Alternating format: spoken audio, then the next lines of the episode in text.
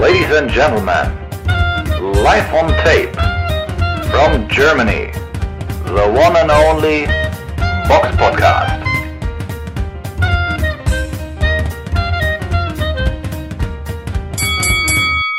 Hallo und herzlich willkommen zum Box Podcast, Ausgabe 313. Es ist der 12.09.2021 und heute mit dabei die Samira. Hallo. Und ich bin der Eugen. Und bevor wir mit dem Rückblick anfangen, hätten wir noch eine kleine Sache an euch. Ähm, ja, und zwar hätten wir ganz gerne, wenn ihr vielleicht unseren YouTube-Channel abonnieren könntet. Wir haben teilweise ja deutlich mehr Aufrufe als äh, ja, Abonnenten. Also das ist wirklich ein großer Unterschied. Also falls ihr einen YouTube-Account habt, wäre das ganz nett, wenn ihr uns da auch abonnieren könntet. Ja, wenn ihr ganz nett seid, dann eröffnet ihr extra für uns einen YouTube-Account, den ihr nur dafür benutzt, um uns einmal zu abonnieren. ja, wäre auch viel sein. Kostet keine, keine also kostet, kostet kein Geld. Genau, nur ein bisschen Zeit. Nur, genau. Von daher wäre das ganz nett, falls ihr uns äh, ja dann öfter hört. Das, das würde uns immer helfen. Gut, genug gebettelt. Kommen wir zum Rückblick. Der Box Podcast Rückblick aufs vergangene Wochenende. Und da gab es ja doch eine, ja, sehr besondere Veranstaltung, über die wir in der letzten Folge schon mal geredet haben. Und zwar am Freitag, den 10. September, fand im schönen Wörthersee-Stadion in Klagenfurt eine Veranstaltung statt. Ja, äh, das Ganze war auf der Zone zu sehen. Ähm, ja, Samira, wie hat dir denn diese Veranstaltung dann doch gefallen? Ja, also ich muss gestehen, ich war jetzt nicht so fasziniert von dieser kompletten äh, Fight Card, deswegen habe ich da nicht alles gesehen, ähm, aber obwohl, obwohl es halt ganz interessant war, es lief halt auf The Zone, es, es war in Österreich ein Event, ähm, der Promoter Eddie Hearn, also eigentlich der größte Promoter, den es gerade derzeit oder erfolgreichste, den es derzeit im Boxsport so gibt. Ähm, aber die Kämpfe aus deutscher Sicht war natürlich interessant, dass Abbas Barau geboxt hat ähm, und äh, Philipp Hirkovic, dessen Co-Promoter auch Eddie Hearn ist und er ist auch bei Wasser, Wasserman Boxing unter Vertrag, genauso wie Abbas Barau. Deswegen habe ich mir nur die Kämpfe angeschaut. Und ja, wir haben ja schon im Vorfeld gesagt, dass das halt, ja, ein Sternekämpfe, ne, wusste man halt schon, das wird jetzt nichts Großartiges und im Endeffekt äh, ist es halt auch so gewesen. Also es gab keine großartige Überraschung. Ähm, ja, Hirkovic natürlich der deutlich äh, bessere Mann, er war auch größer oder ist größer. Ähm, Radonic, ähm, sein Gegner Marco, ähm, ist halt ja Rechtsausleger, was vielleicht ganz interessant war, äh, nicht der Feintechniker. Sein Trainer sollte ein Junker war in der Ecke, das ist ganz spannend vielleicht für manche zu sehen.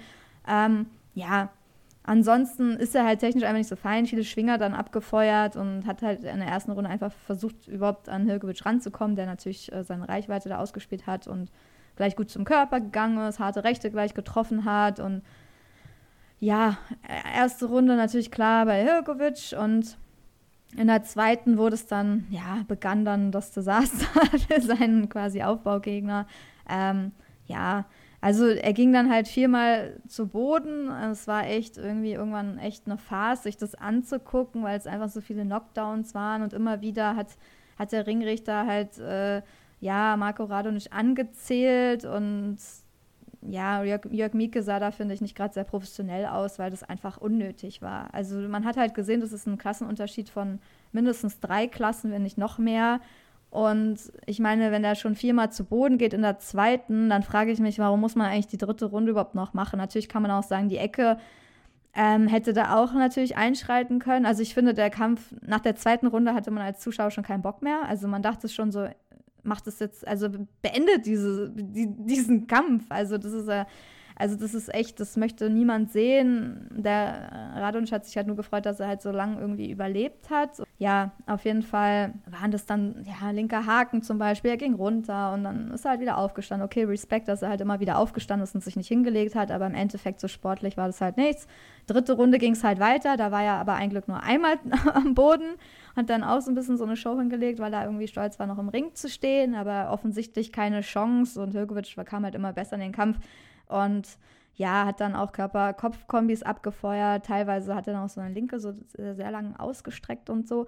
Hat manchmal so ein bisschen, ja, war ein bisschen zu lang teilweise. Aber ja, das war halt, für mich war das eigentlich so ein bisschen, ohne jetzt fies zu sein, ich sehe Hirkovic gerne, aber mit diesem Klassenunterschied, mit diesem Gegner, mit diesem, ja, Ringrichter, der den Kampf erst nach der dritten Runde abgebrochen hat, also vor dem Gong zur vierten, so lange das noch laufen lässt, also nach fünf Knockdowns, das, wer will das sehen? Das war eine Farce einfach. Also wirklich, es war kein Boxen, also das, jedes Sparring von Hirgovic ist bestimmt mitreißender als dieser Kampf, also, oder? Also, wer, oder? Ja.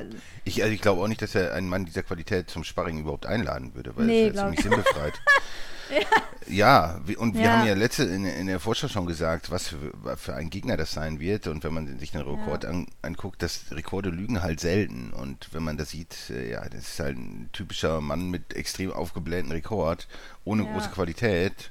Die Gegner haben ja alle eigentlich durch die Bank negativen Rekord. Und das ist einfach nur aufgebaut, um den dann in so einem Kampf dann irgendwie da reinzuschmeißen, um dann zu zeigen. Vermöbeln ja, zu lassen, ja. Ist ja, es ist so, aber ne? vollkommen also. unnötig, so. Ob der Kampf jetzt stattgefunden hat oder nicht, es macht im Grunde überhaupt gar keinen Unterschied. Nee. Und Hirkovic bringt halt nichts. Es ist, außer er ist halt äh, aktiv, ne? Er ist halt weiter aktiv und äh, irgendwie, das ist, wird halt nicht als Inaktivität gesehen, aber alles andere hat halt wirklich keinen Sinn und auch ein Soltan Juncker kann da bei seinem Mann halt auch nichts äh, technisch verbessern, weil er einfach keine gute Grundausbildung hat und einfach auch kein professioneller Boxer ist. Also das ist, sieht halt jeder auf den ersten Blick und dann gegen so einen der Top äh, Newcomer im Schwergewicht da irgendwie reinzustellen, ist halt, ja, es wurde dann halt auch in der Berichterstattung so ein bisschen versucht immer zu rechtfertigen. Also der, ich fand es gut, dass der Gegner da von Uli Hebel echt ähm, gut eingeordnet, also sportlich korrekt eingeordnet wurde. Das ist auch mal wichtig mit seinem Rekord und so. Das ist wichtig für die Zuschauer auch, weil man will sich ja auch nicht für dumm verkaufen lassen. Die meisten können es eh nachgucken, die sich dafür interessieren.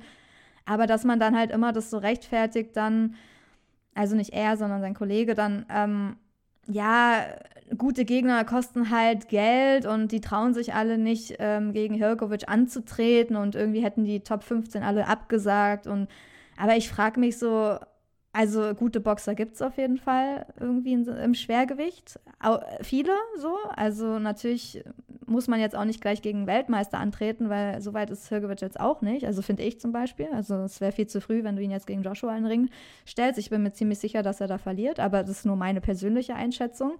Ähm, weil wenn er so Leute wie jetzt im Ring hat und danach gegen so einen Joshua im Ring steht, also äh, ja, da im Endeffekt weiß, wissen wir alle noch gar nicht, was Hirgovic wirklich kann, weil das bringt, das haben wir noch nie gesehen. So konnte er auch noch nie zeigen. Ähm, aber die Hoffnungen stecken halt in ihm.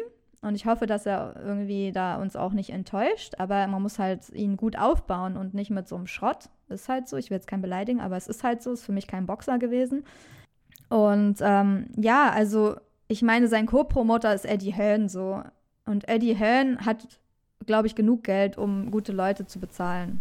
Und auch Natürlich. gute Gegner zu bezahlen. Wahrscheinlich für das gleiche so Geld hättest du auch irgendjemanden mehr Qualität äh, gekriegt. Aber, Natürlich, aber warum Aber der Gegner sieht halt schön aus. Wenn da so ein 22, 22 halt Mann kommt, dann, dann denkt man, boah, das ist aber gut und so. Aber das ist das im Grunde nur so, so, ein Blender, so, ne? Das ist. Extremer Blender, so.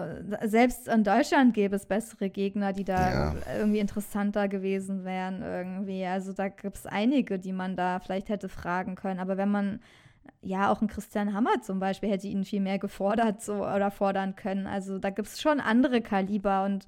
Die auch alle keine Millionen kosten. Ja, genau, die sind auch alle nicht. Natürlich sind die teurer als der Mann, den er jetzt geboxt hat, aber dann muss man halt auch ein bisschen mehr Geld investieren. Wenn man seinen Mann aufbaut, dann kostet es halt Geld. Und wenn du bessere Gegner haben willst, natürlich wollen die auch mehr Geld als jemand, der nur irgendwie einmal pro Woche trainiert und dann mal ein paar Kampf macht. So. Also das ist ja klar. Aber dass man so sagt, ja, das kostet zu viel Geld. Also wenn Eddie Hearn das nicht bezahlen kann, dann kann es niemand auf der Welt bezahlen. Also ja, bitte, ja. so ist halt lächerlich, sowas zu sagen. Sonst, ja eben, sonst äh, sollen die uns sagen, hier, was für ein Budget die haben, dann besorgen wir denen die Gegner demnächst. Ja, oder genau, wenn sie, wenn, ja, ist ja auch kein Problem. Wenn ihnen kein Gegner einfällt, also können sie uns gerne mal eine E-Mail schicken, dann gucken wir uns mal, brauchen wir ein bisschen Zeit und dann machen wir eine Liste vielleicht so mit Gegnern und dann haben wir ein paar Namensvorschläge. Ich glaube, da haben wir auf jeden Fall bessere, also da kommen bestimmt bessere Kämpfe zustande als das, was wir jetzt da am Wochenende gesehen haben. Ja. Und das ist, ich bin halt einfach enttäuscht, ähm, von diesem Event, ähm, weil nicht nur der Kampf von Hirgovic halt so war, sondern der sehr talentierte Abbas Barau hatte, ist halt ähnlich gewesen so und vielleicht noch schlimmer so. Also Hirgovic hat in der dritten Runde einfach dann ja durch TKO ähm, gewonnen. Der Kampf war schnell vorbei, so das ist jetzt das Ende. Mehr will ich auch gar nicht darüber abhaten. Ich habe ja schon genug äh, darüber geredet, ähm, aber war halt ich war halt enttäuschend. Ich hätte Hirgovic gerne äh, mehr gefordert gesehen, mehr von ihm auch gesehen. Weil er auch einfach mehr kann, ne? Das ist ja. Ja, natürlich, das wissen ja auch alle. Und deswegen ist es, macht es genauso wie bei Abbas, ne? Da weiß ja, man auch. Wobei, so, wo, wo, wobei man da eigentlich denken müsste, dass der gute Jay Spencer, der jetzt zumindest äh, ja über die Runden mit Yama Saidi gegangen ist, ne? Dass Ja. der zumindest so ein bisschen, bisschen mehr Gegenwehr hätte leisten können, oder? Ja, hätte, ja, man hätte das äh, erwarten können. Stimmt, das war jetzt nicht so vorhersehbar. Auf jeden Fall nicht, dass es, dass es so schnell endet. Also nicht in der ersten Runde durch TKO. Also klar ist irgendwie Abbas natürlich auch ein ganz anderer Boxer vom Stil und als Jama Saidi. Also schon diese ganze Beweglichkeit ist komplett anders. Ne? Das ja, der tanzt ja wirklich im Ring und ist echt schwer zu treffen. Super schnell. Also die haben schon auch andere Stile. Und der Kampf ist ein bisschen her, so weiß man auch nicht, wie er sich so in der Zwischenzeit vorbereitet hat. Abbas ist, glaube ich, immer sehr fit. Aber es war halt klar, dass das jetzt kein Gegner ist, der. Also er hat halt. Jay, ähm, Jay Spencer hat halt jede Runde gegen äh, Jam Saidi verloren. Also von daher war klar, dass Abbas Barau da wahrscheinlich ihn irgendwie auf jeden Fall ein bisschen eindrucksvoller besiegen müsste oder könnte und hat er halt auch aber zu, fast schon zu früh gemacht. Ähm, ja, hat halt schnell begonnen. So schle schlecht war jetzt Spencer auch nicht. Also er ist au- auch nicht der, der langsamste, aber natürlich viel langsamer als Barau, ein bisschen wilder. Aber er hatte halt auch keinen Bock. Also das ist ja das gewesen. Also Abbas hat halt angefangen, einfach in den Kampf zu kommen. Kopf-Körper-Kombination, Konter gesetzt, extrem schnell, die du dann halt auch genommen hast, weil, weil du die gar nicht siehst so schnell. Und dann hat er halt Jay Spencer ein paar Schläge so eingesteckt hintereinander, aber das waren jetzt auch nicht richtig die war schon kraftvoll, aber jetzt nicht so, dass er irgendwie richtig äh, gewackelt hat oder hurt war, sondern es hat ihm einfach wehgetan. Und dann hat er sich so zur Seite gedreht und es, ja, wollte halt, dass der Kampf abgebrochen wird. Also der hatte auch keinen Bock, so, ne? Der hat gemerkt, hier komme ich, hier sehe ich kein Wasser so. Es wird mir zu anstrengend, das irgendwie über längere Runden zu machen und ist dann auch in die Hocke gegangen. Der Ringrichter ist auch ein bisschen später zwischen, so hat er war wahrscheinlich auch überrascht, dass der irgendwie so dann sich gebückt hat und dann in die Hocke ging und dann äh, Abbas Barou wollte dann fast schon trotzdem nachsetzen, obwohl er eigentlich schon so gekniet hat. Ähm, aber weil der Ringrichter halt nichts gemacht hat, also viel zu spät. Und ja, dann hat der Ringrichter halt den Kampf abgebrochen, so, also weil eigentlich der Gegner keinen Bock hatte. So. also dann war es halt echt schon äh, sehr schnell vorbei. TKO-Sieg für Abbas Barou in der ersten Runde. Und das halt auch so schade, weil man einfach weil das einer der besten Boxer ist, die wir in Deutschland haben und weil man den halt eigentlich gerne viel länger im Ring sehen würde. Oder ich halt auf jeden Fall, ne? Aber, aber das ist ein allgemeines Problem, ne? Also wenn, wenn, wenn die Unterschiede in der Gegnerqualität immer so eklatant sind, ja. dann ist ja mit niemandem mit diesen Kämpfen geholfen. Ne? Weder Nee. dem, dem starken Boxer, weder dem schwachen Boxer, noch dem Zuschauer. Das ist allgemein nicht gut für den Boxsport, solche, solche Ansetzungen. Und ich hatte jetzt auch in die Veranstaltung nicht allzu hohe, sag mal, sag mal so, Erwartungen. Und äh, ja, die wurden dann ja auch quasi erfüllt. Die Ja, ganz leider. hohen Erwartungen. Und Ja. ja. aber das sind halt so, so Ansetzungen, die, die braucht einfach kein Mensch. Ne? Da, da muss man einfach so, so ehrlich sein. Und ich denke, das zog sich ja eigentlich auch so ein bisschen durch die ganze Card. Dann hat man noch hier, weiß nicht, Eva Vorarberger gegen eine der üblichen Georgierinnen dargestellt, um da vielleicht auch noch so das heimliche Publikum so ein bisschen zu verwöhnen, wenn ich das mal so sagen darf. Aber sonst haben natürlich erwartungsgemäß alle, alle Heimboxer gewonnen. Die Karte ist ja auch komplett äh, kurzfristig gefüllt worden. Von daher ist es. Ja, das es, fand ich ja. auch komisch, dass das auch gar nicht richtig. Also außer bei Instagram hat Wasserman Boxing da auch gar nicht wirklich viel Promotion für gemacht oder auch nicht mitgeteilt, dass dann plötzlich Abbas Barauda boxt. Also das finde ich auch so ein bisschen komisch. Da fragt man sich auch, was da eigentlich los ist, weil entweder haben sie es echt so krass spontan gemacht, aber so, also bei Sauerland kam das dann meistens immer schon so ein bisschen früher, dass man wusste, wenn dann äh, Abbas Barau auf der Karte steht, weil er einfach auch ein Name ist und der auch zieht. Aber wenn Westermann Boxing das gar nicht bekannt gibt, so wer da noch so boxt, auch eine Eva Vorberger, ich glaube, sie kommt ja auch aus, aus Österreich, ne? Also das, damit muss man ja eigentlich dann auch werben, aber das Event kam mir von Anfang an. Also es hat eigentlich nichts mit, äh, mit ganz normalen Eddie Hearn-Veranstaltungen zu tun, würde ich einfach mal sagen. Auch von der ganzen Atmosphäre und so und von der Zuschauerzahl und so, das hat man schon gesehen. Ähm, aber es wurde halt irgendwie auch nicht so richtig, ja, also außer dass Philipp Hirgowitsch da äh, den Hauptkampf macht gegen einen No-Name quasi, äh, wusste man da auch ganz, wussten wir letzte Woche darüber halt nichts so. Und da kam auch keine E-Mail sonst oder irgendwas, dass man da wusste, ach, Bassbox. Also ich weiß nicht, was da los ist, aber also auf jeden Fall sollten die bei ihrer Pressearbeit dann auch ein bisschen, ein bisschen was verbessern, so würde ich mal sagen. Irgendwie, ja, keine Ahnung. Aber ja, keine Ahnung, vielleicht, ich hoffe, dass das irgendwie trotzdem irgendwie ein guter Start war, dass es mit der Kooperation, es würde mich ja freuen, wenn Eddie Hearn öfter mit äh, Wasserman Boxing zusammenarbeitet oder vielleicht auch in Deutschland da mal Kämpfe macht, auch mit Abbas oder mit Sophie Alisch oder halt ein paar anderen Leuten, die man hier kennt, wo man halt echt gute Events dann auch auf die Beine stellt und bitte auch mit besseren Gegnern und nicht nur ein Sternekämpfe und so, weil es gerade nichts Besseres gibt. Also es, auf jeden Fall hat es Potenzial. Also das, und auf The Zone dann läuft, ist natürlich auch ein Highlight eigentlich so für so einen Partner. Äh, man kann daraus auf jeden Fall was machen, man kann daran arbeiten, hoffe ich. Nur um das, damit das Zukunft hat, müssen natürlich zwingend die Gegner besser werden. Ne? Das ist natürlich. Ja. Ja, das ist, das ist nicht gut für den Boxsport. Auch Leute, die das dann vielleicht angucken auf der Zone, ja. die werden nicht viel Freude daran haben. Ne? Die Kämpfe Auch wenn man müssen das gut redet, eng ne? sein. Ja, genau. Man kann immer sagen, es ist schwer, die Gegner zu finden. Aber Ja, es, man keiner redet am, irgendwie am Montag begeistert von so einem Kampf. Ist halt so. Wenn ihr wollt, dass die Boxfans über Kämpfe reden, sich austauschen, diskutieren, äh, irgendwie mitgerissen werden, dann müssen das gute Kämpfe sein. Dann muss es einfach sowas sein wie Abbas gegen Jack Kulkai oder so. Das hatte vier Sterne, dieser Kampf. Den hat er zwar knapp verloren, war sehr eng, haben, manche haben ihn ja auch als Sieger gesehen.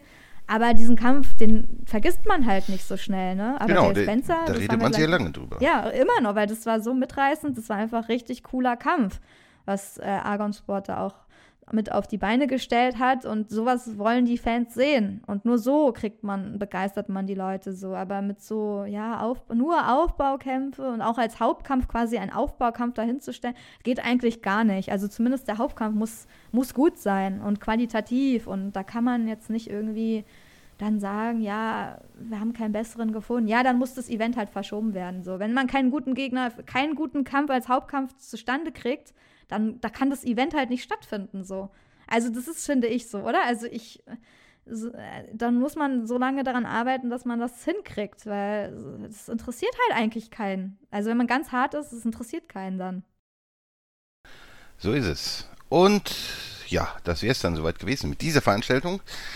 Am Freitag fand auch noch in Paris in Roland Garros eine andere Veranstaltung statt. Ähm, ja, die dann zumindest ein bisschen mehr Spannung versprach.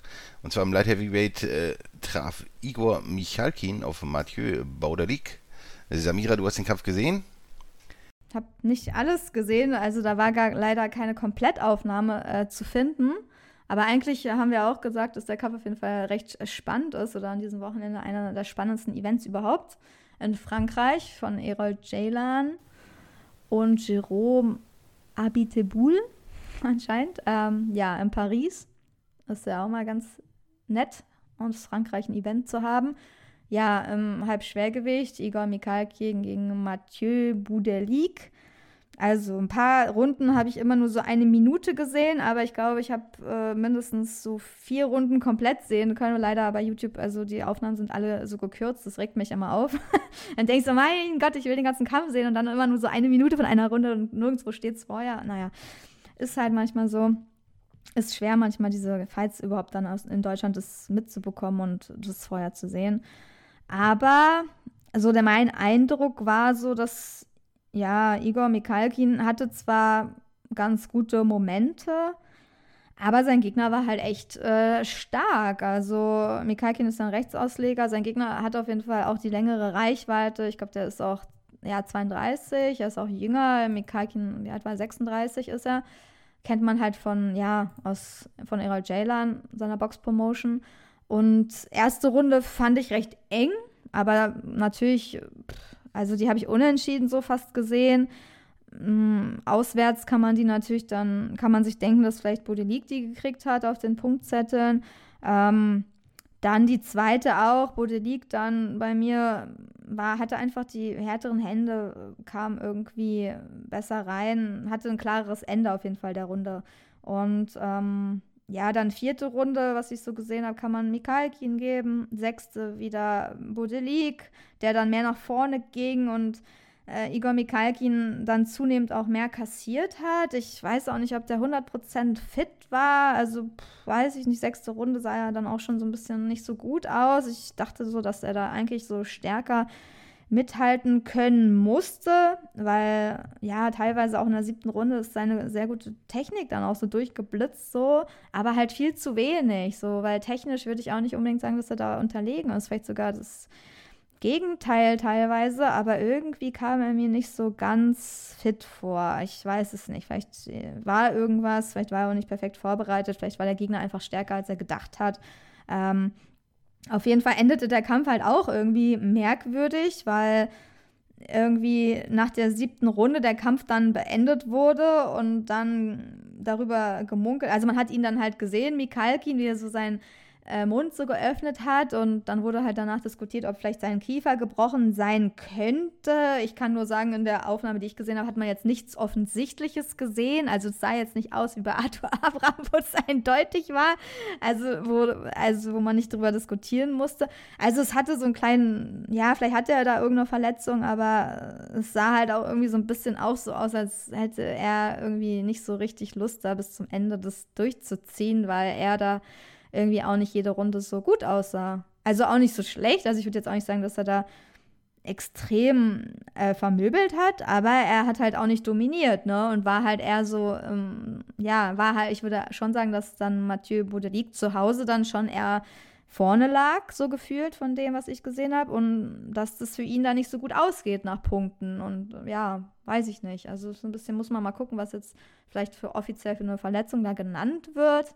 Aber er hat halt leider da nicht so nicht so eine starke Figur abgegeben, wie wir es vielleicht ihm gewünscht hätten. Oder ja, wie, wie, wie, wie man es ihm hätte zutrauen können. Ansonsten noch äh, zwei auf jeden Fall erwähnenswerte Kämpfe. Einmal Suleiman Sissoko im Superweltergewicht gewann in der vierten Runde durch Aufgabe gegen Ismail Iliev. Ähm, auch ein, ein sehr, sehr gutes französisches Talent. Ebenso wie der Olympiasieger Toni Ioka, der im Schwergewicht ja auf Peter Milas traf, den ungeschlagenen Gegner dann in der siebten Runde durch TKO bezwang, was eine doch, doch sehr ordentliche Leistung ist und ja, gerade gerade gegen, gegen Milas dann vorzeitig zu gewinnen, ist ja schon ganz nett. Und von daher mal gucken, wie, wie die Reise jetzt weitergeht gegen Toni Oka. Auch da hoffe ich dann jetzt demnächst auf einen sehr, sehr starken Mann, weil ich denke, er ist durchaus äh, bereit dazu. Ansonsten gibt es nur noch ja, Events, die wir zumindest erwähnen wollen. Da ist zumindest am Freitag, den 10. September, gewann Sam Eggington im Mittelgewicht gegen Bilal Jigitu. Umstritten durch SD.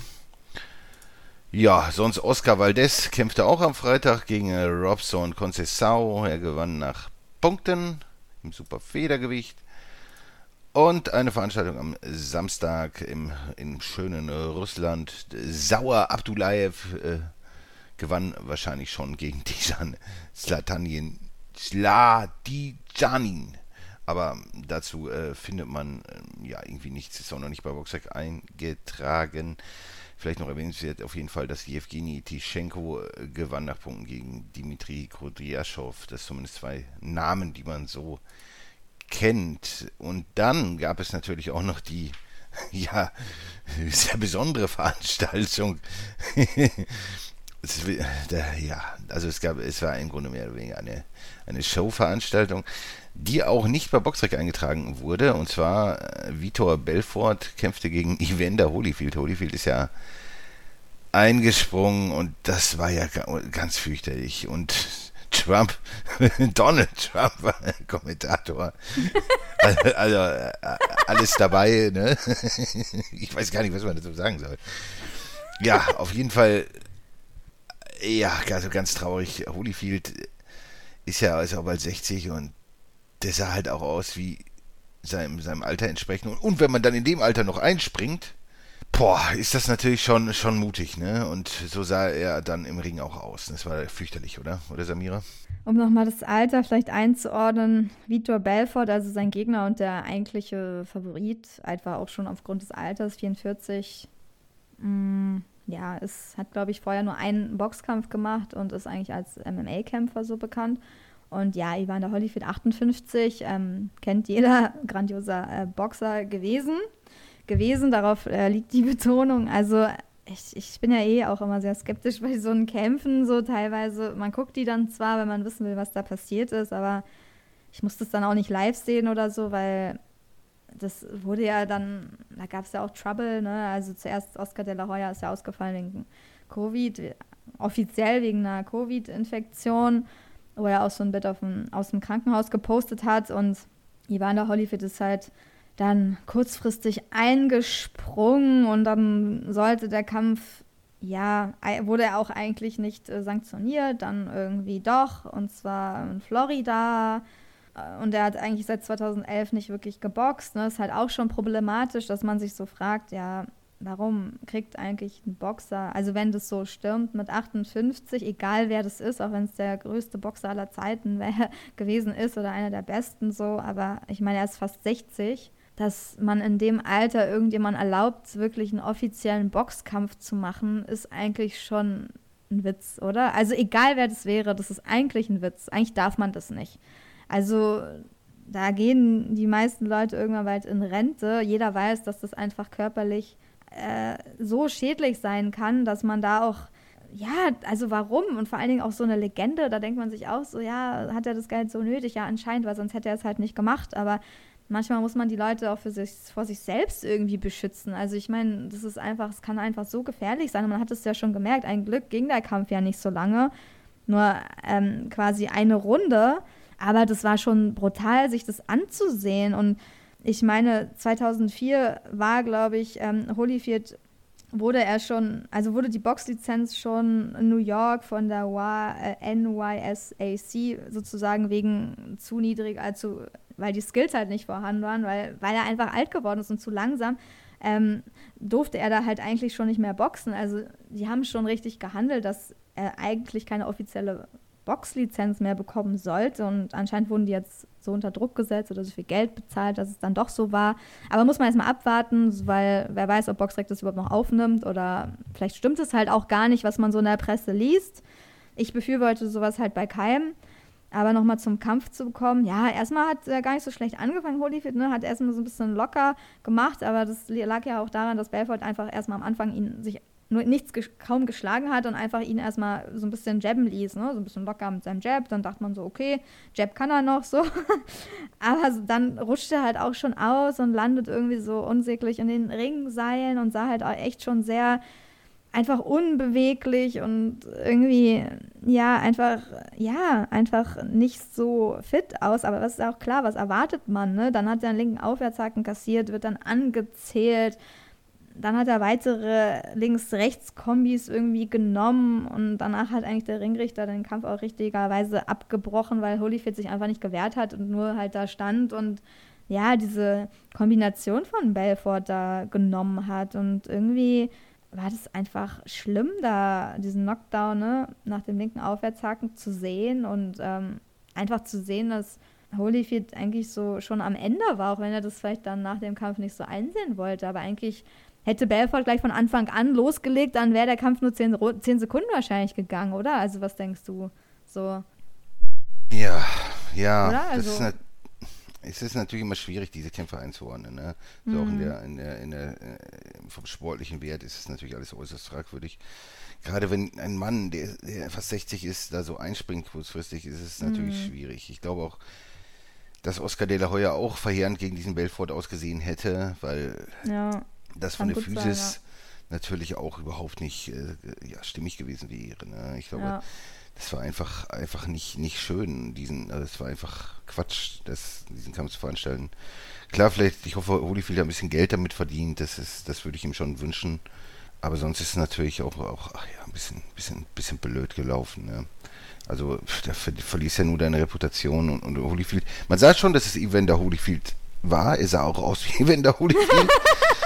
Aber ja, auch für einen 60-Jährigen äh, noch sehr gut 58, in Shape so, ne? Aber Ja, natürlich. eine, aber wenn ich den Handspeed von ihm gesehen habe, Ja. das, das war ja absolut verheerend. Ne? Das ist ja, ja, also eigentlich gehört so ein Mann nicht mehr in den Ring, weil es ja so langsam ist, da hätte ich auch nicht, auch nicht mitgerechnet. Also das ist Ja, aber Wahnsinn. das ja, geht halt weg. Also wahrscheinlich ist er immer noch extrem schnell für einen 58-Jährigen, würde ich einfach mal Ja. sagen. Ne? Aber ähm, okay, einen Showkampf kann man daraus vielleicht noch machen. Würde ich auch kein Fan von sein, aber ich finde, da, das ist halt Show, dann weiß es halt auch jeder, ne?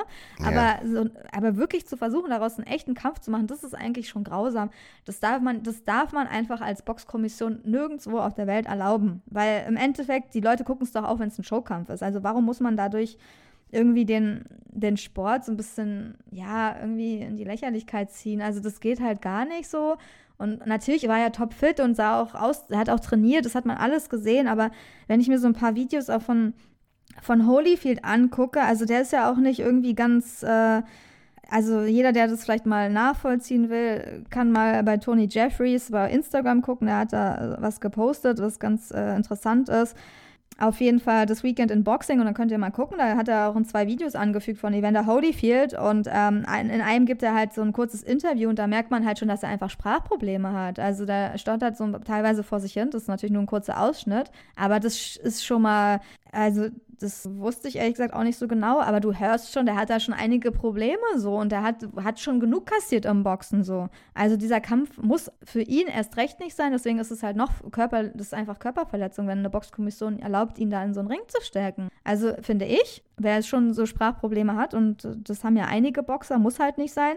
Und dann siehst du halt auch so ein bisschen, ja, wie er dann so Padwork macht, so ein bisschen.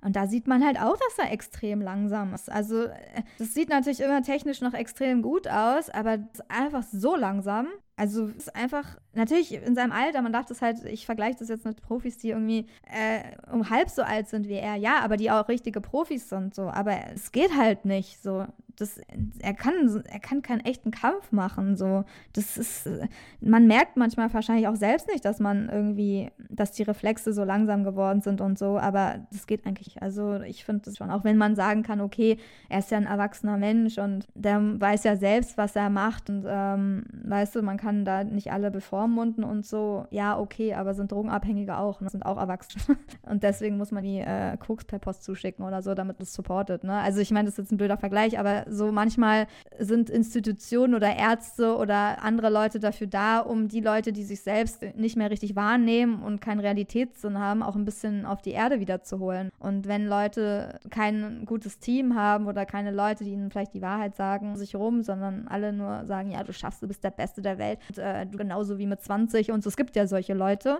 Ähm, manchmal ist es vielleicht auch ganz hilfreich, aber für sowas, ich meine, der könnte da auch jetzt im Krankenhaus liegen und im Koma oder so sein. Und ich meine, dann wäre es dann verantwortlich dafür. Ne? Da muss man sich dann auch fragen. So, also ich finde das echt, also ich kann, ich habe supportet das überhaupt nicht und ich finde das sehr, sehr, also wusstest du das Holyfield? Also hast du das schon mal wahrgenommen, dass der so ein bisschen äh, Sprachprobleme hat? Ja, Das haben ja fast alle, ne, von den Alten, die, die richtig kassiert haben, ne. Das, das darf man ja nie vergessen, was Boxen halt mit den Leuten macht. Ich will jetzt diese Baustelle nicht unbedingt extra aufmachen. Ja, aber alle Aber- jetzt auch nicht. Aber schon einige, so gerade von den Ja. älteren Heavyweights, ne? So. Ja, es gibt auch einige Videos, zum Beispiel bei, bei YouTube, glaube ich, wo, wo auch Holyfield mit Riddick Bowe zusammen Mhm. einfach irgendwie im Gym auf so Stühlen sitzt und die reden einfach nur. Und das ist Mhm. ja so extrem. Also gerade bei Riddick Bowe ist absolut nur Ja, Schatten seine. Also Mhm. das ist. Da muss man sich fragen, ob der Mann überhaupt noch wirklich alleine leben kann. Ne? Und, und bei Holyfield ist sicherlich irgendwann auch, weiß ich nicht, wie es ihm so geht oder so, aber das ist natürlich sehr, Mhm. sehr schwierig. Ne? Aber das muss ja ein Arzt feststellen. Also wenn du einmal mit Ja. ihm zwei Sätze wechselst, dann muss doch ein Arzt das merken und dann kannst du ihn doch nicht in so einen Kampf reinschicken. Also was sind das für Ärzte so? Die werden alle bestochen oder weiß ich nicht was. Also es ist für mich kein Arzt. Also äh, geht halt gar nicht. So, du, die Gesundheit ist halt das Wichtigste und ja, daran siehst du halt, ist halt nicht für alle, sondern Geld, aber das kannst du halt nicht zulassen. Selbst als Showkampf finde ich es problematisch, sowas zuzulassen, wenn jemand wirklich schon gesundheitliche Probleme offensichtlich hat, die natürlich durch den Boxsport nicht besser werden, sondern eher natürlich verschlechtert werden.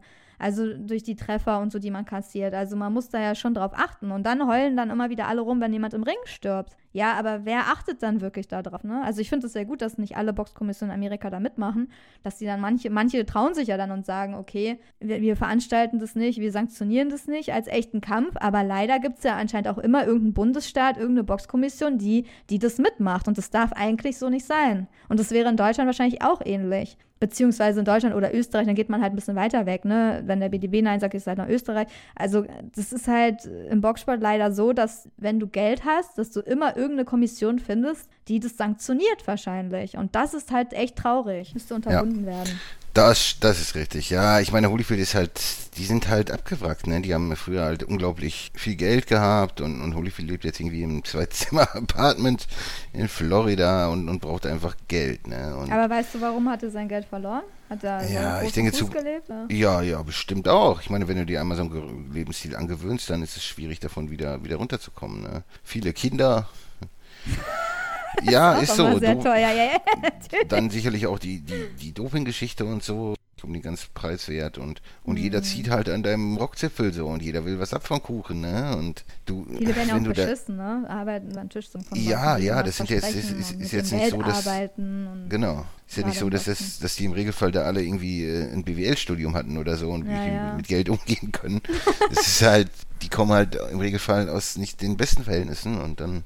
Aber mich wundert halt immer, dass sie dann immer so krass auf dann Protz leben. Das ist halt dann im Gessen so. Weil ich ja. würde halt immer denken, weil wenn jemand so. Also eigentlich müsste es ja für die Leute sehr einfach sein, mit wenig auszukommen, wenn du gewöhnt bist, mit wenig auszukommen, weißt du? Weil irgendwie denke ich dann immer so, weil du hast es halt nie so vermisst, aber in Amerika ist sowieso der Lifestyle eh noch ein bisschen anders und Protzerei ist wahrscheinlich auch ganz anders als in Deutschland so, dass die das immer so komplett umgekehrt machen, ne? So wie Mike Tyson, dann Holyfield, äh, vielleicht Mayweather ist ja genauso ein Beispiel, dass gerade wenn du irgendwie es geschafft hast, dann musst du es irgendwie erst recht allen beweisen, indem du dir 100 Autos kaufst und 20.000 Villen oder so. Weißt du, das ist halt so ein bisschen, wo ich immer so denke, so, aber jeder Mensch weiß doch, dass irgendwie, selbst wenn du 50 Autos in der Garage hast, also wie oft kannst du die dann fahren und wie viel Wert verliert es jeden Tag und wenn du sie nicht, also weißt du im Endeffekt so, dass die gar nicht so, dass die eigentlich nur protzen wollen und irgendwann auch gar keine Grenzen haben, so in dem auch Mayweather ist extrem so, ne? Also die zeigen das natürlich dann auch gerne und äh, irgendwann, also dass die sich nicht irgendwann mal denken, so irgendwann reicht's halt auch mal so. Oder? Verstehst du, was ich meine? Absolut, absolut. Das ist halt Ja, man, man kann eigentlich nur hoffen, auch, auch jetzt, wenn, wenn die da wirklich noch Bow in den Ring schleppen, ganz fürchterlich. Also, oh nee, also das ist, also das äh, nee. ist, ist, eigentlich überhaupt nichts, was ich, was ich irgendwie unterstützen oder sehen wollen würde, weil das ist die haben ja auch wirklich Gehirnschäden davon getragen. Im ja. Endeffekt weiß man ja gar nicht, wie zurechnungsfähig manche von denen noch sind. Also so schlimm ist bei Holyfield jetzt noch nicht. Aber es aber gibt bei Boxer. Bo ist es so. Bei Bo ist es wirklich so. Und da weiß man, da, der kann das halt nicht für sich entscheiden. So. Das ist wie wenn du einen Demenzkranken irgendwas fragst, wahrscheinlich, ne? So. Das ist, da muss jemand anders die Verantwortung übernehmen und irgendwie da ja, entscheiden. So, da kann man nicht so jemanden fragen. So, also das ist halt, oh, das ist so grausam. Dieses Thema, das ist auch wirklich die Schattenseite des Boxsports und mich regt es auch auf. Und ich wünsche dem auch alles äh, Geld der Welt und äh, irgendwie viel Erfolg oder halt irgendwas, wo er halt dann vielleicht so lebt, wie es so ein ehemaliger Champion verdient hat. Aber auf so eine Art und Weise, ich meine, das könnte man vielleicht auch irgendwie anders, anders machen. Und er hatte halt seine Chance. Wenn er es halt äh, verkackt, so, dann ist es halt so. Haben, viele Rapper sind auch so, ne? Ist halt dann so. Ja, aber wollen wir ihn nicht zu großen Raum einräumen, weil das ist, ist, ist ja, weiß ich nicht, das ist ja unschön. Ist ja nicht nur, ist ja nicht nur er das Thema. Ich meine, das sind ja, ja. einige, ne? Das ist äh, Mike Tyson muss man ja auch irgendwie. Das ist natürlich noch anders so und weil er auch viel besser so aussah, aber es geht ja schon auch in die Richtung. Evander Holyfield hat ja auch gesagt, äh, jetzt nach dem Kampf, dass der Schiri schuld war ähm, und hat auch direkt jetzt Mike Tyson herausgefordert. Also der ist ja nicht abgeneigt, weil er gemerkt hat, er kann jetzt damit so Geld verdienen. Und ich meine, es ging ja auch schnell vorbei zum Glück für ihn. Aber er meinte halt, ähm, er hätte den Kampf nicht so schnell abbrechen dürfen. Und er hat auch gesagt, Doch, ich, war, ich, war, nicht verletzt, hat er gesagt. Ja, finde ich. Es war schon vollkommen richtig, das so abzubrechen. Ich fand es auch richtig. Das, Aber daran siehst du halt keinen Realitätssinn mehr, ne? Oder er will einfach weiter Geld damit verdienen und nochmal gegen Mike Tyson jetzt anzutreten, so. Aber ja, schwierig, schwierig, schwierig. Also, ja. Bitte nicht, bitte nicht. Ich hoffe auch. Das ist Quatsch.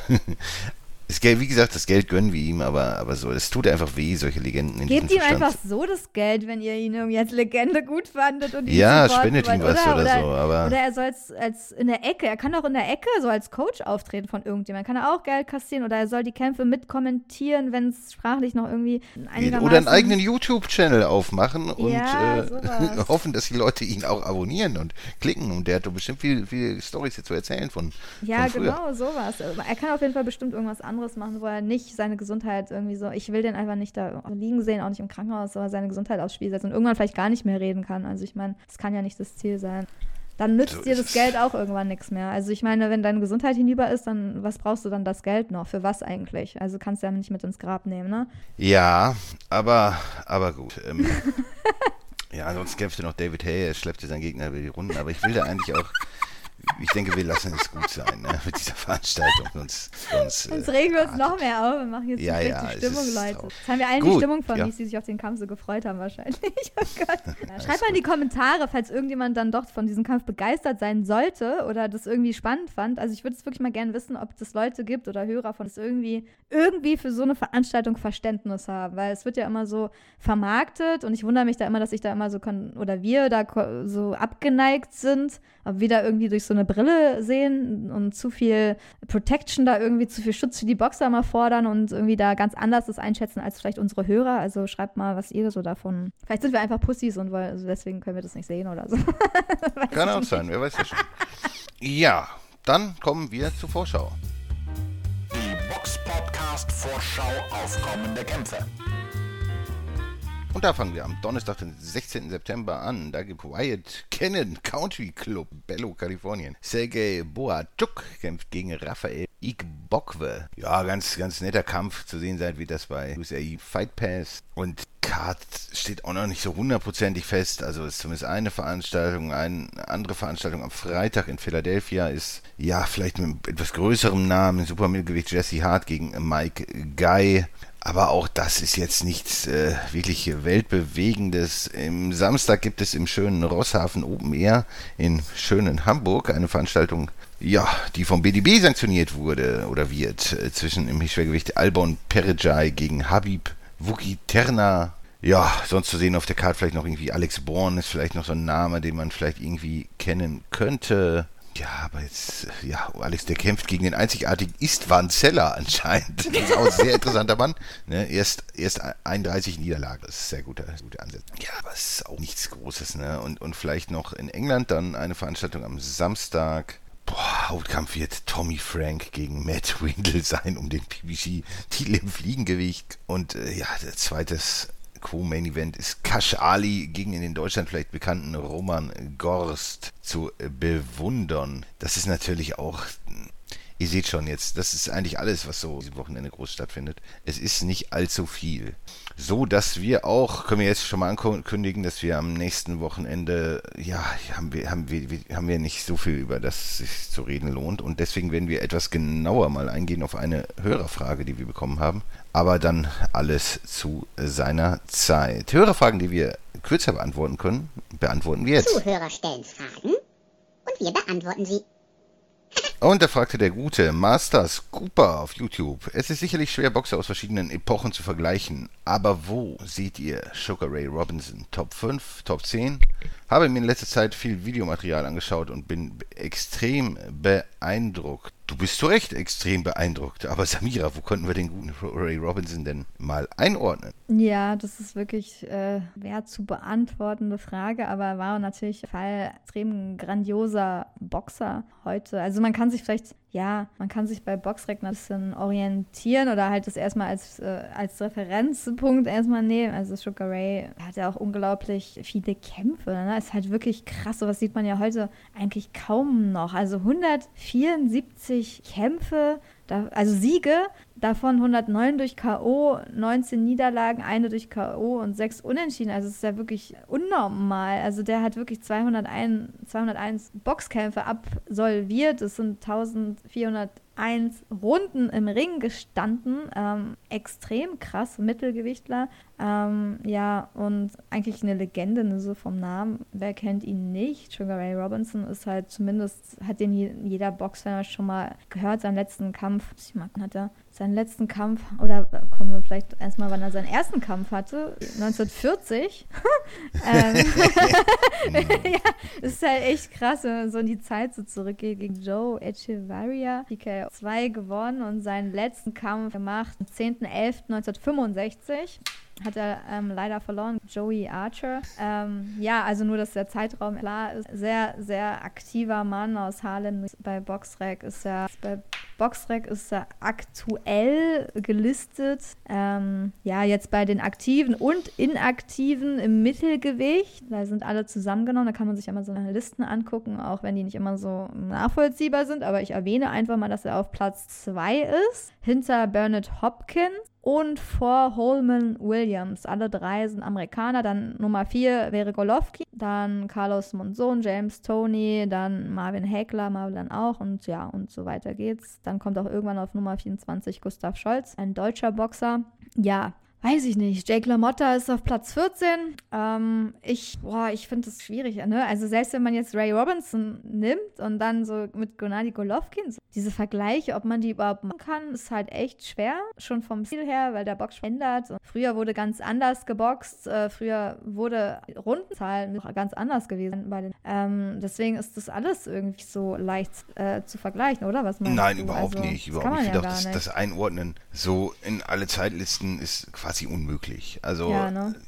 es ist jetzt nicht so, dass, dass wir uns in der Boxhistorie nicht auskennen, aber es ist ja auch nicht so, dass wir wirklich alles, alles gesehen, gesehen haben. Gesehen haben ja. Manches kann man ja auch gar nicht mehr. Also es gibt ja auch von diesen ganz alten Kämpfen nicht immer Aufnahmen und so. Das ist halt auch so ein bisschen. Ja. Und was für Aufnahmen vor allen Dingen, wo du nur eine Perspektive voll weit weg schlecht, du siehst gar nicht richtig, was da dann so passiert ist. Es kommt ja auch nochmal dazu.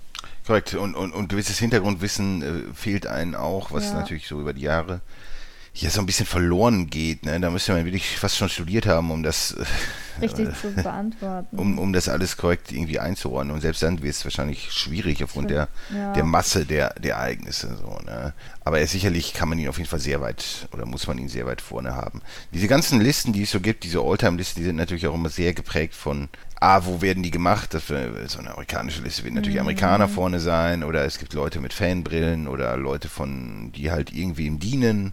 Äh, da wird man natürlich beim Ring Magazine, was weiß ich, da wird man vielleicht De La Hoya ein bisschen weiter vorne haben, als er eigentlich sein müsste. So, mhm. ne, sind so All-Time-Ranking-Listen. Das ist halt ein bisschen schwierig, das so immer fair einzuordnen. Das, man hat ja auch nicht die gleichen Kämpfe, ne? Das ist halt so. Also natürlich kann man dann sagen, also Sugar Ray, der hat ja auf 15 Runden noch im Ring gestanden teilweise. Ich meine, sowas gibt es halt heute nicht mehr aktuell. Das heißt, er hat ja auch seinen, seinen Kampf ganz anders eingeteilt. Das heißt, so einen Kampf kann man schon gar nicht vergleichen mit einem Kampf, der halt kürzer geht. Und selbst dann ist es halt auch schwer, wirklich so äquivalente Gegner zu finden. Also, dass du wirklich von heute oder von Golovkin jetzt einen Kampf nimmst, der jetzt so ähnlich ist wie ein Kampf äh, von Ray Robinson oder so, wo wirklich erstmal, also, oder wo die Gegner dann adäquat so auf einem Level, das ist halt extrem schwer, so, deswegen, das gibt, das geht halt eigentlich gar nicht und deswegen kann man das halt nicht wirklich vergleichen. Da müssten die ja gegen die gleichen Leute zu einer unterschiedlichen Zeit geboxt haben, dafür braucht man eine Zeitmaschine.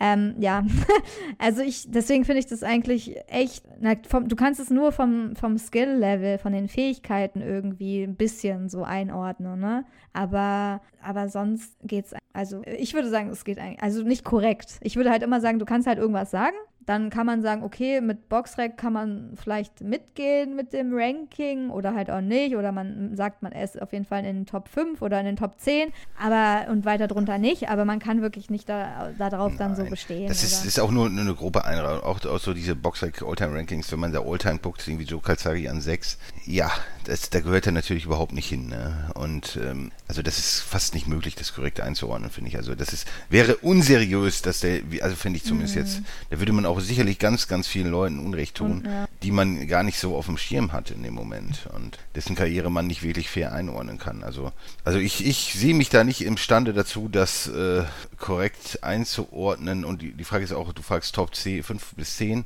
Äh, im, also auf jeden Fall. Also je nachdem, ob man jetzt äh, so Pound for Pound nimmt oder, oder nur das Mittelgewicht, muss man ja auch wieder schauen, wie man das einordnen. Aber man kann ihn auf jeden Fall weit vorne haben. Ne? Das ist ja auch, denke ich, immer so eine eigene, eigene Sichtweise und eigene Geschmackssache, wie weit man ihn vorne haben Ja. kann. Aber, aber, Aber man schon muss durch die ihn, Legacy halt kann man ja, ihn halt man so muss ihn auf jeden Fall haben. weit vorne haben. Ja. Ja, weil einfach Das kann man sagen, aber, aber wo jetzt genau? Das trauen wir auch uns nicht- nicht zu. Nicht so, ich, ich persönlich, ich, ich weiß nicht, ob es den Hörern vielleicht so geht, ob die Hörer vielleicht auch mal irgendwie sowas im Kopf haben, so beste aller Zeiten, so eine Liste oder so. Aber das ist im Boxen, finde ich, äußerst, äußerst schwierig zu vergleichen. Es gibt andere Sportarten, wo, wo einfach eine Zahl steht bei der Leistungsfähigkeit. Bei, bei Sprintern im 100 Meter, weißt du, der läuft so und so schnell. Oder bei Basketballern, der hat so und so viele Punkte erzielt oder so. Aber das ist dann auch immer, immer grenzwertig so. Aber Boxen ist ja noch viel schwieriger. Also das ist fast, fast möglich. Gut, dann ereilte uns noch eine Frage. Ähm, ja, vom guten Sporks auf YouTube. Mich würde mal interessieren, weshalb die Profilaufbahn von Daishan Dong so abrupt endete und was er stattdessen jetzt macht. Ja, also, wir kennen den guten Mann. Ähm, es ist auch so, also ich habe ihn schon ein bisschen so leicht auf dem Radar gehabt, aber mir ist, ich habe gar nicht mehr an ihn gedacht und Ich auch nicht. ich, äh, wie soll ich sagen, das ist halt so ein, so ein Riesenchinese, so, ein, so eine Art chinesischer Valuev oder chinesischer Yao Ming, wenn man so einen Basketballvergleich ziehen könnte. Aber wenn ich mir den Karriereverlauf so ansehe, denke ich, dass er einfach durchaus limitiert war, wenn, wenn man sich den Verlauf so anguckt. äh, 2005 gegen Terrell Jamal Woods einfach schon super engen Kampf gemacht. Die anderen Kämpfe waren anscheinend auch jetzt gegen den letzten so ein bisschen eng. Und ich glaube, da hat man dann irgendwann auch gesehen, dass da eine gewisse Limitation vorhanden ist, was so die Leistungsfähigkeit angeht, wenn man stärkere Leute boxt und ich, wahrscheinlich hat man das dann ja einfach nicht weiter, weiter verfolgt. Was er jetzt macht, keine Ahnung, ich, ich, ich weiß nicht, wir haben nichts dafür, dazu gefunden. Ja, es war, also wir haben auf jeden Fall uns mit der Frage beschäftigt. Nicht, dass unsere Hörer denken, wir ignorieren ihre Fragen. Nein, also es ist halt auch schwer, das zu recherchieren, ähm, äh, wenn man kein Chinesisch kann. ähm, ja, aber ich habe echt auch lange nicht an ihn gedacht, aber als ich dann den Namen gelesen habe, dachte ich, ach, ja stimmt, Hai Shandong, den, der hat ja mal geboxt und dann war er plötzlich so weg. Also er war auf jeden Fall, wenn, wenn man ihn dann hört und dann erinnert man sich an ihn, weil er war einfach eine extrem krasse Erscheinung, ne, aus China, Beijing. Ähm, 2,13 Meter ist halt echt, ja, ist halt echt äh, nicht zu übersehen, sagen wir mal so.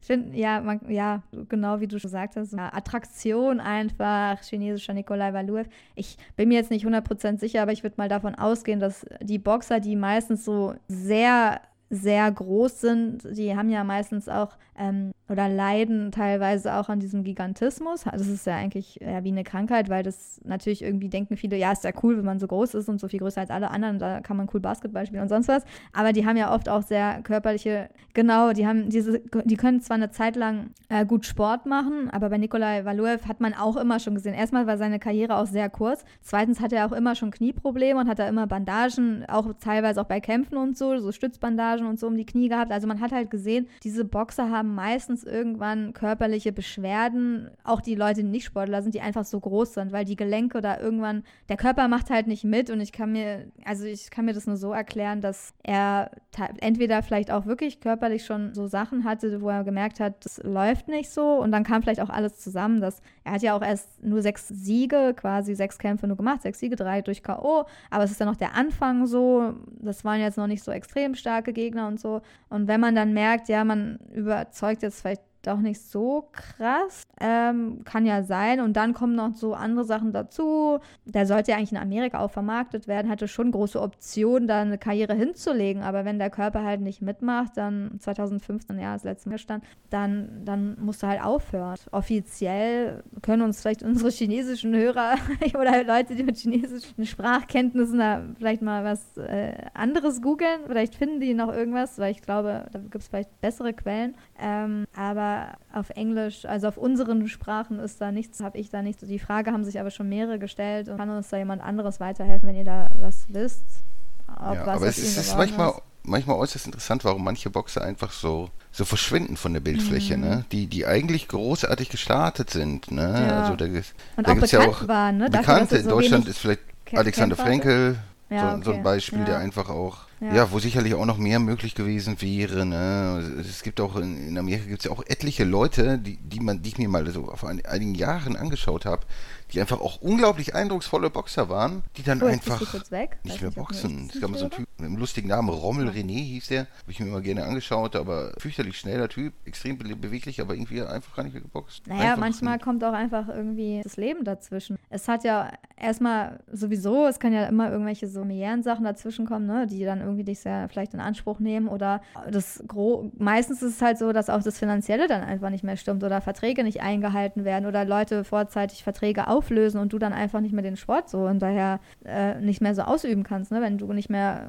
unterstützt wirst oder dein Promoter dich dann fallen lässt oder irgendwas halt passiert oder ein Arzt dann sagt, ja, der hat die und die Schäden und der Promoter hat es im Vertrag, dass wenn der irgendwie körperlich nicht, nicht mehr in der Lage ist, dann löst er den Vertrag auf und dann ist er halt weg vom Fenster, ne? Das ist ja dann einfach so. Und die wenigsten verkünden das dann auch so laut, weil ähm, die wollen ja dann auch nicht der ganzen Welt irgendwie unbedingt ihre körperlichen äh, Schäden mitteilen, ne? Das ist ja dann auch oft so. Oder ja, also es gibt da tausende Gründe, die da passieren. Es ist halt auch ein Sport, der dich sehr in Anspruch nimmt. Und ich meine, weiß ich nicht, er wollte ja dann, glaube ich, auch nicht nach Amerika gehen oder nicht da wohnen, glaube ich. Also, das glaube ich, das habe also hab ich auch nur gelesen. Ich weiß nicht, ob das wirklich stimmt, aber dass er dann, manche wollten ihn halt eher in Amerika promoten, manche vielleicht auch eher in Asien und so. Und wenn es dann nicht übereinkommt und was dir nicht passt und wo du dann auch manche, du musst ja teilweise auch dein ganzes Leben umkrempeln, ne? Da musst du irgendwo umziehen, wo es dir vielleicht dann doch nicht so gefällt, dann bist du da vielleicht ganz alleine, weil deine Familie da nicht ist. Und dann überlegt man sich vielleicht auch so, will ich das so für immer so weitermachen und so oder nicht? Ist das das Richtige? Und irgendwann, ja, es gibt tausende Gründe, warum man seine Boxkarriere ähm, beendet irgendwie und meistens ist es halt entweder Geld fehlt, du wirst nicht mehr unterstützt oder halt Gesundheit, ne? Ist auch ein großer Faktor, ja. Kommen wir zu den News. Die Box Podcast Nachrichten. Und da gab es doch einige Sachen, die wir zumindest kurz erwähnen wollen. Und zwar, am 9. Oktober werden in schönen Magdeburg Robin Krasnicki und Dominik Bösel zum zweiten Mal aufeinandertreffen. Ja, das ist ganz nett. Ähm, Bösel wird wohl dann trainiert werden von Georg Bramowski. Er wird ja schon, ja. Ja, und ich würde aber sagen, wir gehen auf den Kampf jetzt nicht näher groß ein, weil das, das machen wir dann dementsprechend, äh, wenn. Es ist der 9. Oktober, ist ja schon bald und dann gehen wir da ein bisschen näher in der Vorschau drauf ein. Aber es ist ja schon mal eine sehr extrem spannende, also für Deutschland ist es ja schon eine sehr spannende Auseinandersetzung. Das kann man ja einfach mal so, ähm, so feststellen. Und also ich finde es echt spannend, diesen Kampf. Wir müssen uns ja noch nicht so auf irgendeinen festlegen, aber für die Leute, die ähm, Georg Bramowski nicht kennen, der war halt immer so die rechte Hand von Uli Wegner in Berlin und dann war er da bei PSP Boxing, äh, was ja dann nicht mehr so geklappt hat und die sich dann aufgelöst haben. Und ich weiß gar nicht, ob er jetzt nach Berlin zurückgekommen ist oder ob er jetzt eher in Sachsen-Anhalt, da in der Nähe von Dominik Bösel wohnt, aber ganz so weit ist es ja nicht. Ahnung, aber auf jeden Fall ist er wieder back im Box-Business. Ähm, und mal gucken, wie die auch so zusammenarbeiten. Ist ja vielleicht auch nicht so uninteressant. Und äh, man kann auch schon sagen, dass der Kampf um 23.15 Uhr in der AD läuft. Also nicht im MDR wie sonst, sondern 23.15 Uhr ähm, ja, läuft er halt in der AD. Also die Zeit finde ich nicht so bombastisch, finde ich eigentlich zu spät so. Aber es wird auf jeden Fall schon dann größer angekündigt und 9. Oktober vormerken und die Vor der Vorbericht und so machen wir ein anderes Mal. So ist es. Ansonsten, äh, ja, gab es äh, ja, noch zwei Meldungen, die wir zumindest erwähnen wollen. Und zwar ist es so, dass Hussein Mohammed, der ungeschlagene Heavyweight-Kämpfer, und äh, ja, dass der wohl erwischt wurde, wie er, sag mal, nicht ganz legale Substanzen zu sich genommen hat und hat dafür eine sechs Monats-Sperre jetzt kassiert. Das ist natürlich auch mal sechs Monate. Was ist das im Boxen? Ne? Das Keine ist halt, Strafe, ne? Eigentlich. Ja, Gerade jetzt, jetzt so. auf die Öffnung der B-Probe hat man verzichtet. Also ja, man hat das dann zwar irgendwie relativiert, ja, die Sachen, das wäre, weiß man nicht, wie das da reingeraten ist und das wäre so wenig gewesen und so. Aber das ist ja im Grunde einfach nur ein Relativieren so der, der Tat und ja gut, jetzt hat man sechs Monate Sperre. Ja, also auf jeden Fall war das nach dem Kampf ähm, gegen Senat Gashi um den WBC International Silver Gürtel. Da hat er auch nach Punkten ähm, knapp gewonnen, glaube ich. Ne? Ähm, ist natürlich dann bitterer, ne, wenn man dann irgendwie dann nach dem Kampf positiv getestet wird. Der Mohamed ist ja auch, also Promoter ist Ahmed Öner.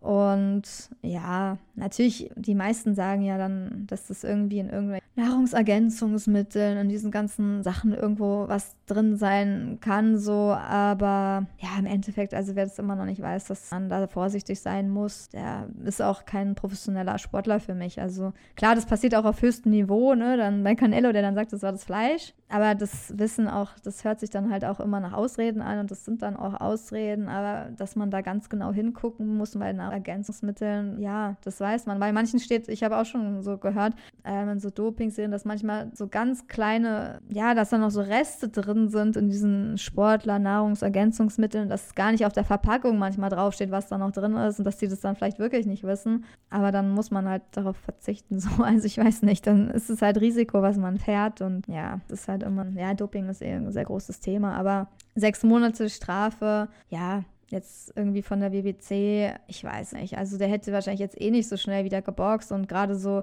mit diesen ganzen, mit Corona war das jetzt ja eh, waren viele Veranstaltungen, wurden gar nicht gemacht oder viel weniger als sonst. Deswegen für einen Boxer ist das echt, echt keine große Strafe, wenn er sechs Monate nicht boxen darf, weil sie eh meistens nicht so oft boxen. Deswegen, wenn man jemanden da wirklich bestrafen will, dann sollte man da mindestens schon ein Jahr irgendwie raufpacken. Also schon, wird auch nicht so ernst genommen, habe ich so das Gefühl.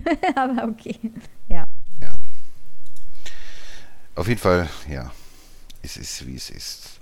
Ansonsten vielleicht noch eine relativ interessante ja, Neuigkeit aus, aus sportlicher Sicht. Und zwar ist es so, dass Ahmed Oener den Schwergewichtler Murat Aliyev aus Frankreich äh, ja, unter Vertrag genommen hat. Das ist der Herr, der bei der Olympiade so ein bisschen auf komische Weise ausgeschieden ist oder disqualifiziert wurde und der dann, dann am Ring saß. Also ein sehr, sehr starker Boxer. Also schön, dass, dass Ahmed Una mal jetzt einen sehr, sehr starken Mann da unter Vertrag hat. Und da bin ich echt mal gespannt, weil das Alter ist noch gut, ist noch jung und er ist natürlich enorm leistungsfähig. 26. Und 26, da geht noch einiges und ich hoffe, man baut den Mann seriös aus, auf, äh, gibt ihm einen guten Trainer und dann ist mit dem Kollegen doch sicherlich auch einiges äh, zu reißen in Zukunft. Also da habe ich durchaus ja, eine gewisse Vorfreude drauf, dass, dass der Öner dann weiter uns eine gute Show liefert und der Boxer mhm. natürlich dann auch gleichzeitig äh, sehr, sehr viel Potenzial hat. Ne? Und das ist schon eine schöne Kombination. Ist ja auf jeden Fall auch scheint ein sehr sturer Mann. Aber Ahmed Öner hat eh irgendwie so ein Fable für so Enfant terrible des Boxen, habe ich so das Gefühl. Ne? Mit Hussein da, also immer seine Boxer haben ja oft irgendwie zumindest so kleinere Skandelchen oder halt sind durch ja so eine Sachen wie Sitzstreik oder so dann erstmal bekannt geworden. Ich meine, sonst hätten wir den vielleicht gar nicht, den würde man sonst gar nicht kennen, ne, Murat Aliyev. Ja, außer er hätte jetzt klar dann irgendeine Medaille vielleicht so gewonnen, aber sonst, er ist halt echt dadurch bekannt geworden, dass er da einfach so trotzig da so saß, was man natürlich vielleicht auch nachvollziehen kann, wenn man sich ungerecht behandelt fühlt, aber ist halt schon interessant, dass Ahmed Öner irgendwie so ein Fable hat, aber er hat ja auch so leicht, so selbst, vielleicht identifiziert, identifiziert er sich so mit denen, weil ich meine, er hat ja auch schon so einige ähm, lustige Pressekonferenzen und ein bisschen Action in die Boxwelt früher gebracht und war ja auch, ist bis heute nicht der angepassteste Mensch im, äh, im Boxen. Von daher passen seine Boxer auch vielleicht ein bisschen zu ihm. Aber ja, ich hoffe also, dass das eine Nummer ist, ähm, ein Boxer, der uns noch Freude bereitet. Mal gucken wie das bei den Profis läuft. Auf jeden Fall. Und vor allem die Unterhaltung ist, ist natürlich ja. immer da, ne? gerade bei Una. Das, das macht schon Freude. Und da bin ich mal sehr gespannt. Es gibt, das ist einfach auch eine schöne Meldung mal. Ne? Ja. Gut, das wäre es dann soweit gewesen mit ja, dieser Folge des Box Podcasts. Wie gesagt, nächste Woche gehen wir auf eine höhere Frage sehr, sehr lange ein. Weil die ich glaube, derjenige so weiß auch, wenn er gut aufgepasst hat, nicht enttäuscht sein. Ähm, die haben wir heute extra nicht beantwortet, weil ja. wir sie halt in einer ausführlichen Folge dann nächstes, nächstes Mal beantworten. Also nicht gleich wieder aufregen in den Kommentaren. Genau. Weil ja die, äh, ja, die Kämpfe geben nicht so viel her am Wochenende und da kann man das dann mal machen. Ansonsten, liebe Hörer, wie gesagt, wie am Anfang schon erwähnt, wären wir sehr froh, wenn ihr uns bei YouTube dann abonnieren könntet. Vielleicht bei Instagram, Instagram oder auch, ja, bei Facebook, auch. Instagram, die üblichen Kanäle, wenn ihr uns da abonnieren könntet und folgen würdet und immer schön liked. Das hilft unserer Sache sehr. Ansonsten vielen Dank fürs Zuhören und dann hören wir uns nächste Woche wieder. Servus. The one and only Box Podcast. New episodes every week. follow us on Facebook, Instagram, YouTube, iTunes Music and Spotify. Box Podcast DE